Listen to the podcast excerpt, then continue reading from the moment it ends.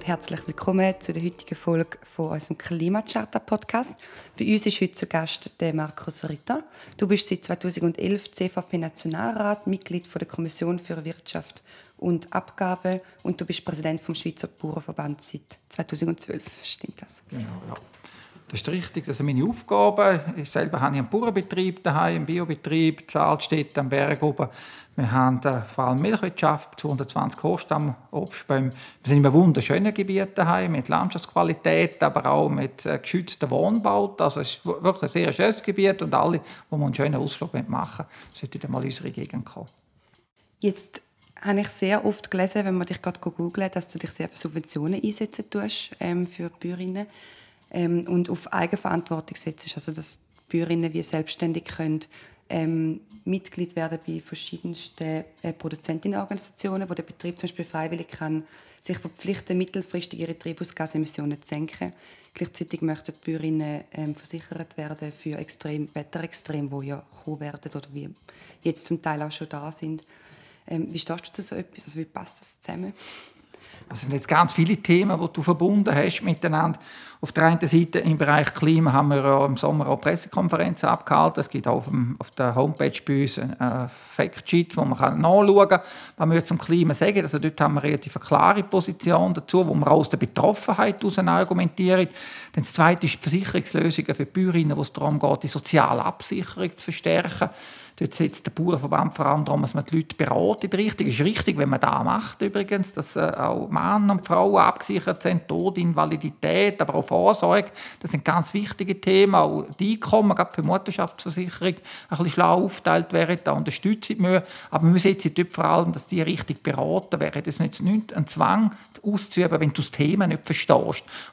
Aber sind so Direktzahlungen und Subventionen nicht schlussendlich eher ein bisschen ein Tropfen auf einen heißen Stein und müsste man nicht viel stärker schauen, dass man weniger ausländische Produkte importieren, dass man sowohl den Transport als auch jetzt eben, also ich meine, man kann noch so viele Direktzahlungen machen, solange man kann aus Amazonas, Regenwald, äh, gerade Soja entweder für unsere Kraftmittel, Kraftfutter importieren oder halt direkt Fleisch aus Argentinien, schafft man es doch nicht, schlussendlich so eine Landwirtschaftsbetriebe, wo in dem Sinn irgendwann einmal in einen CO2-verträglichen Fußabdruck wird kommen. Also das sind jetzt auch wieder zwei, drei Themen, die wichtig sind. Das eine ist, oder wir haben einen Selbstversorgungsgrad mit der Schweizer Landwirtschaft, vor allem, wo wir essen, von 60 Prozent. 40 Prozent der Lebensmittel muss man heute schon importieren. Das Wirksamste gegen Lebensmittelverschwendung und äh, Klimawandel ist sicher, wenn man Food Waste könnte massiv zurückdrängen Vielleicht noch ein Wort zu den Direktzahlungen. Du hast diese Tür da auftun. Direktzahlungen sollten ja mit der Produktion möglichst wenig zu tun haben. Die Produktion sollte vom Markt her gesteuert werden. Wenn jemand viel Bioprodukte kauft, dann wollen wir die auch produzieren. Wir wollen einfach uns verhalten nach dem, was Konsumenten nachfragen. Gut, ein Markt wird ja nicht nur nachgefragt, sondern ein Markt entsteht auch. Und das ist ein recht komplexes Zusammenspiel irgendwo. Und solange Bioprodukte deutlich teurer sind oder solange man so viel Fleischwerbung zum Beispiel sieht und man davon ausgeht, dass man täglich zweimal Fleisch essen sollte, kann man schon sagen, man reagiert auf den Markt. Aber der Markt der passiert ja auch, der wird ja auch gesteuert und die, Leist oder die Ideal, wie wir uns ernähren dass man vom Morgen bis am Abend frisches Brot im Laden erwartet etc., das sind ja gesellschaftliche Hebel, wo man irgendwo durch, gerade auch mit einer Marktmacht, sage ich jetzt mal, von einem Bauernverband ja auch mitgestalten und nicht noch darauf reagieren kann.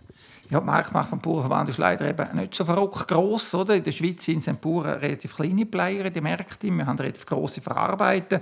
Wir haben zwei sehr grosse Detailhändler, die 70 bis 80 Prozent von allen Lebensmitteln in der Schweiz verkaufen. Und da sicher auch gewisse Trends äh, auch weitergehen. Sie sagen uns immer wieder, dass Konsumenten heute sehr ambivalent einkaufen. Also in den Einkaufskörben hat sowohl Bioprodukte als andere auch. Und sie sagen, sie müssen dann die ganz Breite ein bisschen anbieten. Bei den Bioprodukten verdienen sie auch nicht weniger als bei den anderen. Also sie haben ein Interesse, dass Bioprodukte über die Ladentheke gehen. Aber am Schluss ist der Konsument, der bereit sein muss, den Preis zu zahlen und auch das, das Produkt wirklich dann zum Regal rausnimmt.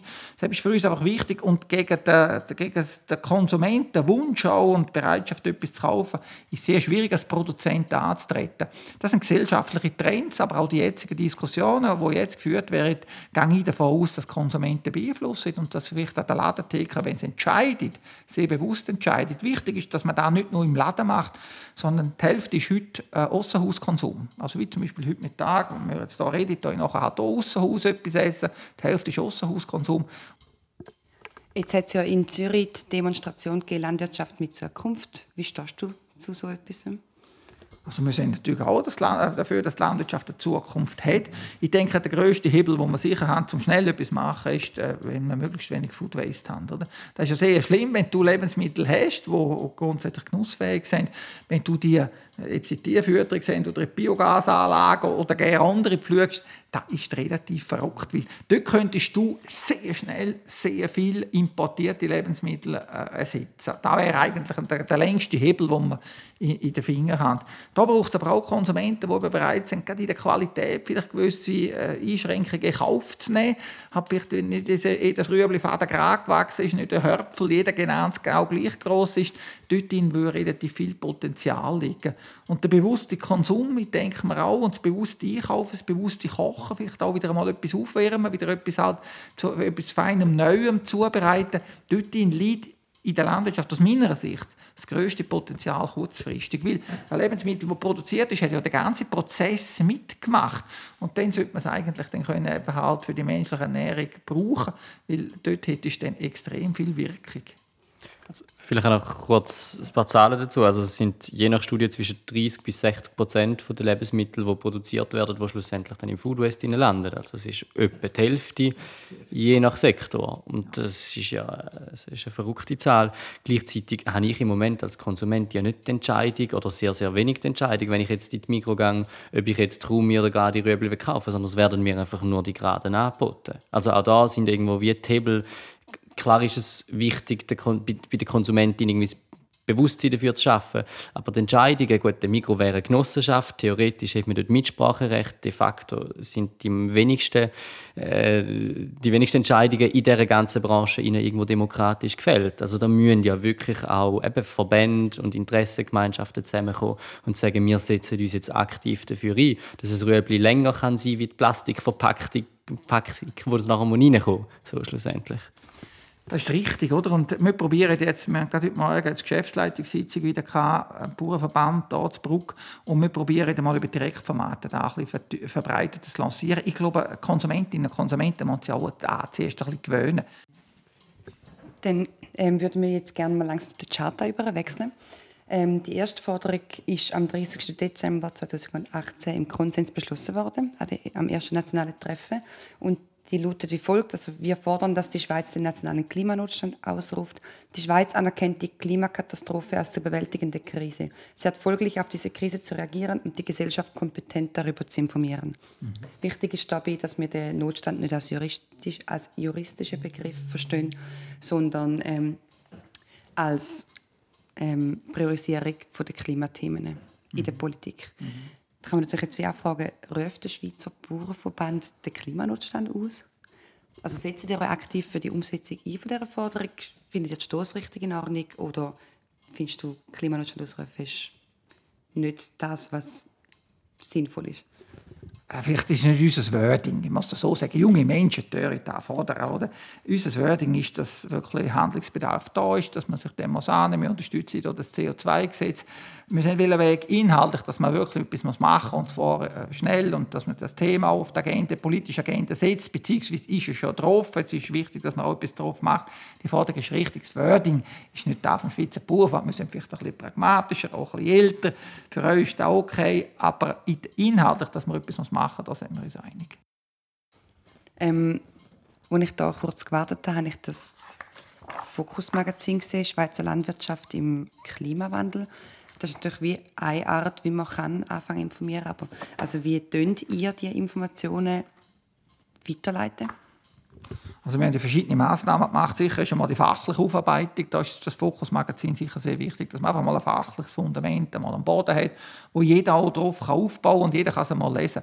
Aber für uns ist natürlich auch in der bürgerlichen Fachpresse ist jetzt mehrfach darüber geschrieben worden. Wir haben auch am 11. Juli eine Medienkonferenz gemacht, Landwirtschaft und Klima, und das war sehr gut Besuch. Gewesen. Da ist sicher auch breit wahrgenommen worden, auch auf einem Bauernbetrieb, auch zeigen, was man machen kann mit der Biogasanlage, mit den Kühen, mit, mit der Futterkonservierung, mit allem. Da haben wir aufgezeigt, das ist sicher auch etwas, wo, wo ankommt. Und dann ist es natürlich so, die Bauern haben natürlich die Klimaveränderung sich noch ein mehr wahrgenommen als die durchschnittliche Bevölkerung, weil wir sind natürlich direkt jeden Tag mit der konfrontiert. Die 15, die 15 wärmsten Jahre seit Beginn 1868 sind in den letzten 20 Jahren in den letzten 20 Jahren und vor allem das letzte Jahr hat natürlich das 18 hat natürlich schon viel zu denken gegeben, oder wenn du dann einfach derige extreme und lange Trockenphasen bald von März bis November hast und relativ grosse Ernteausfälle, dann gibt da den Leuten schon zu denken. Und wenn das Wasser für Tiere auffällt, auf der Alp oben, also letztes Jahr ist schon ein Ruck da durchgegangen und da gibt es die richtigen Rückschlüsse daraus zu machen. Weil wir einfach nicht die Illusion haben, alles, was wir die letzten 100 Jahre falsch gemacht haben, können wir innerhalb von sechs Monaten bereinigen. Aber man muss auf den Weg gehen. Das ist entscheidend. Wenn du dich mal auf den Weg begibst und etwas ernsthaft angehst, dann ist der Mensch zu vielem fähig. Und ich glaube auch, es ist auch vieles, äh, wo man kann im richtigen, in die richtige Richtung lenken kann. Aber es ist Zeit, dass man es macht. Ich würde zur zweiten Forderung kommen. Wir haben die äh, auch am 30. Dezember im Konsens beschlossen und am 28. Juli im Konsens ergänzt. Ähm, wir fordern, dass die Schweiz bis 2030 im Inland netto null Treibhausgasemissionen ohne Einplanung von Kompensationstechnologien verursacht. Die netto Treibhausgasemissionen müssen zwischen dem 1. Januar 2020 und dem 1. Januar 2024 um mindestens 13 Prozent pro Jahr sinken, danach um mindestens 8 Prozent pro Jahr. Also quasi ein Absenkpfad, mhm. wo so ist. Ähm, wirst du die Forderung aktiv unterstützen, ihre Richtung unterstützen, aber äh, nicht können aktiv an der Umsetzung dafür äh, oder die Forderung nicht unterstützen? Es ist ja so, oder? das ist natürlich sehr eine ehrgeizige Forderung, oder? brutal ehrgeizig. Der Bundesrat hat ja jetzt 2050 mal festgelegt, und äh, zum dann wirklich, vor allem in die Gebäudetechnik, oder? du musst extrem investieren, dass du natürlich alle am Schluss die Ölheizungen, Gasheizungen, oder dass du da überall den da hast, wo du über Jahrzehnte teilweise äh, investiert worden da dann auch in einen anderen Weg führen. Und welcher Weg ist, ist für die praktische Umsetzung ist es sehr ehrgeizig. Aber der Bundesrat hat einmal gesagt 2050, da was mich ein beschäftigt in der Landwirtschaft, wie wir die äh, Klimagase wegbringen, die im biologischen Prozess entstehen, wo also eben Kuh verursacht oder oder, oder aus den Böden rauskommt. Und da haben wir jetzt das Postulat unterstützt von der Maya Graf, die gesagt der Bundesrat, äh, da ist recht, Klimaziel äh, 2050 äh, null. Äh, wie setzt du da in der Landwirtschaft um? Oder? Und da brauchen wir in Gottes Namen auch ein Unterstützung von der Forschung. Oder? Und wenn nicht einmal die Forschung und die Wissenschaftler mehr können eine Erklärung liefern wie soll denn ich die dreifachen Bäuerinnen und Bauern liefern? Und da muss man einfach auch Gesamtverantwortung wahrnehmen. Da hat der Bundesrat aus meiner Sicht natürlich auch die Aufgabe, um nicht nur zu sagen, ja, dort ist ein Ziel, sondern wir müssen auch sagen, wie erreichen wir das, also die Strategie für das festlegen. Und da muss der Bundesrat natürlich, der ja dann am Schluss alle Schalthebel von der Macht in der Hand hat, der muss dann da auch die richtigen Aufträge teilen. Nur Ziel fixieren reduzieren, das ist zu wenig. Denkst du, für die Schweiz ist das realistisch, äh, netto null bis 2050 und weltweit? also, weltweit müsste unheimlich viel gehen. Aber wenn ich die Führungen anschaue in gewissen Ländern, dann wird es einfach schlecht. Oder? Aber wenn ich auf Brasilien schaue, auf Amerika schaue zur Zeit, oder? teilweise auch hat äh, die Situation in Asien, oder? China, Indien, Bangladesch, riesige Länder, oder? wo natürlich weder Technologie noch das Geld haben, um, um gewisse Entwicklungen zu finanzieren. Oder? Südamerika als Ganzes. Oder? Also, da mache ich mir schon Sorgen. Oder? Und die Schweiz, die Schweiz wir können, können es vielleicht noch stemmen, aber am Schluss haben wir dann, wenn die anderen alle nicht mitmachen, ist einfach frustrierend. Oder? Und da ist extrem wichtig, dass, dass die Gesellschaft da weltweit auch einen gewissen Druck aufbaut. Und der grösste Druck ist eben das Konsumverhalten. Wenn natürlich alle gleich alles, alles verkaufen können, werden sich, werden sich die grossen Länder und vor allem mit denen Entscheidungsträgern, die jetzt teilweise im Vers sind, vielleicht sind die, ich weiß nicht, wer 10 oder 20 Jahre am Ruder ist, dann nachher, äh, im Moment glaube ich nicht, dass sich überall viel ändert. Leider, leider. Wenn wir jetzt das in der Schweiz würden umsetzen und einfach eine glücklichere, zufriedenere Gesellschaft hätten, wo bessere Arbeitsbedingungen durch das ermöglicht worden wären, bessere Tierbedingungen, wäre es das dann trotzdem wert?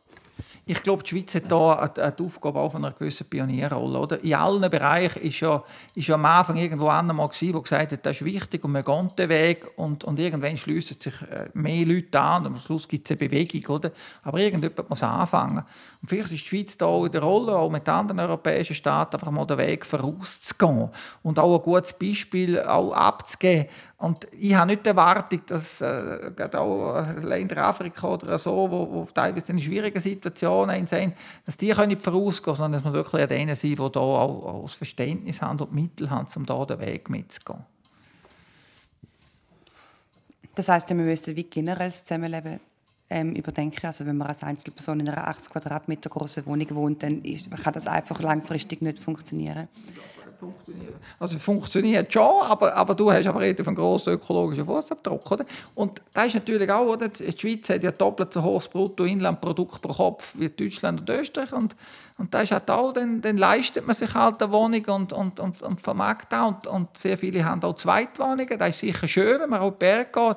Aber, aber das hat natürlich dann wirklich, wenn man es auf den ökologischen Fußabdruck umrechnet, da geht Wirkung im Ziel. Und dann ist die Frage, ob, ob die Schweizer Bevölkerung, im Endeffekt geht darum, wie weit ist man bereit, das Verhalten auch anzupassen. Das ist am Schluss die ganz große Frage. Ich finde, es spielt auch so ein bisschen die dritte Forderung rein, ähm, wo am 24. Februar 2019 im Konsens angenommen worden ist, wo einfach gesagt heißt, wir fordern Klimagerechtigkeit und wenn man es dann natürlich überdenkt, sehr viel komplexer ist, ähm, weil es genau um das geht. Also zum Beispiel der Erläuterung sagt, dass Maßnahmen zum Erreichen der Klimaziele in einer Weise ausgestaltet werden, wo materiell und finanziell benachteiligte Menschen nicht zusätzlich belastet. Ungleich Ungleichheiten sollen nicht vergrößert, sondern verkleinert werden. Und es braucht das Verursacherprinzip. Und mehr Erklärungen dazu gibt es noch. Ähm, würdest du dich für die Umsetzung dieser Forderung einsetzen? Die Stoßrichtung dazu oder du unterstützt sie nicht? Es ist ja so, da hat sehr viel Wahres in dieser Forderung. Vor allem, oder? am Schluss wird es dann so sein, dass die Menschen mit dem kleinsten Einkommen noch in den Mietwohnungen hinhocken mit Ölheizungen. Und dann wird es bedeuten, dass man sagt, ja gut, jetzt muss man sanieren. Auch energetisch, was übrigens ja gesamthaft richtig ist, dass die Häuser wirklich, vor allem die halt durch 60, 70 Jahre, die müssen man, äh, viele müssen man dringend sanieren, müssen rechte Wärmedämmungen machen, müssen andere Heizungen machen, aber dann geht mir Preise natürlich Gott vergessen auf. Oder? Das ist ein Problem. Und das zweite Problem, das habe ich schon angetönt, die, die einfach weit neben draussen leben, irgendwo in den Tälern hin, die, die, die angewiesen sind auf irgendwelche Fahrzeuge, dass sie überhaupt noch können. Die, und da haben wir auch ein Interesse daran, dass die Schweiz nicht entvölkert wird und einfach alle nur noch an einem Punkt sind oder an wenigen Punkten. Und die Forderung hat schon etwas. Also bei all diesen Klimamaßnahmen muss man schauen, dass am Schluss nicht die Schwächsten aufgrund von stark steigenden Kosten am Schluss noch das Rad kommen. Und ich glaube, da will ja die Jugend auch nicht, sondern man will wirklich auf diese Leute auch Rücksicht nehmen. Und da muss man, muss man sehr säuferlich vorgehen. Und das ist auch ein Anliegen vom Schweizer Bauernverband, dass man da wirklich äh, auch mit, mit Augenmaß macht und nicht am Schluss die noch, die es dann am wenigsten vermögen, dass die am Schluss noch die grossen Zeichen zahlen. Und zwar im Prozent vom Einkommen, oder? Es, es, es kostet am Schluss nicht mehr als für die anderen, aber sie können es einfach nicht zahlen. Und das ist, das ist ein ganz heikler Punkt, auch ältere Menschen. Ähm, wir würden zur Klausel kommen, wo wir auch ganz am Anfang schon im Konsens beschlossen haben. Äh, nach intensiver Diskussion, falls diesen Forderungen im aktuellen System nicht nachgekommen werden kann, braucht es oder fordern wir einen Systemwandel. Ähm, vielleicht noch wichtig, das ist jetzt da im Singular geschrieben, aber eigentlich äh, haben wir uns dann in der Erläuterung ähm, dazu oder erzählen mir, dass wir unter einem Systemwandel, das Zusammenspiel von verschiedenen Systemen, vom Verkehrs-, Energie-, Ernährungs-, Wirtschafts-, Finanz-, Bildungs-, Sozial-, Entscheidungsfindungs- und ganz viele andere Systeme zusammen sind. Also einfach kurz gesagt, ein neues Zusammenleben. Wie stehst du zu dem? Das Zusammenleben kann man sicher immer optimieren, dieser Meinung bin ich auch. Und wenn wir neue Herausforderungen haben, muss man es auch anschauen miteinander. Wo gibt es Handlungsbedarf, kann man da anschauen. Grundsätzlich ist das Zusammenleben der Schweizer nicht so schlecht organisiert. Also weißt, wenn ich es weltweit anschaue, da haben wir ja Systeme, die, die also wenn ich auf Großbritannien schaue im Moment oder auch in den USA, wo nicht einmal jede Krankenkasse hat und von Afrika reden wir gerne oder asiatischen Räumen. Wir haben viele Sachen, die nicht schlecht laufen in der Schweiz. Aber ich sage auch, es gibt immer Optimierungspotenzial und du musst immer schauen, wenn sich neue Erkenntnisse geben, wie können wir die einflüssen lassen. Also von dem her gesehen kann die Forderung sicher eine Berechtigung haben, wenn man sieht, ja, es gibt neue Erkenntnisse und es ist wichtig, dass wir uns da auch wieder können weiterentwickeln können. Und da wird es immer gehen, die nächsten 100 Jahre. Ja, ich glaube, ich würde auch schließen, einfach in Anbetracht von der Zeit, auch wenn wir gerne noch ein bisschen weiterreden Ja, ähm, wir danken dir sehr viel für das Mal, für das Gespräch. Ich habe es mega interessant gefunden. Ich finde es mega schön, dass du dir Zeit genommen hast, um mit uns zu reden. Falls du gleich noch Lust hast, um deine Antwort auch schriftlich niederzulegen, ähm, könntest du das auf klimacharta.ch machen. Genauso wie ihr die Antworten könnt finden von anderen 600, über 600 Kandidierenden, die die Charta ausgefüllt haben informiert euch, geht wählen. Am 20. Oktober sind Wahlen. Unsere Klimawahlen. Wir danken fürs Zuhören. und danke dir ganz herzlich für das nette Gespräch. Danke. Merci. Schönen Tag. Tschüss zusammen. Tschüss zusammen.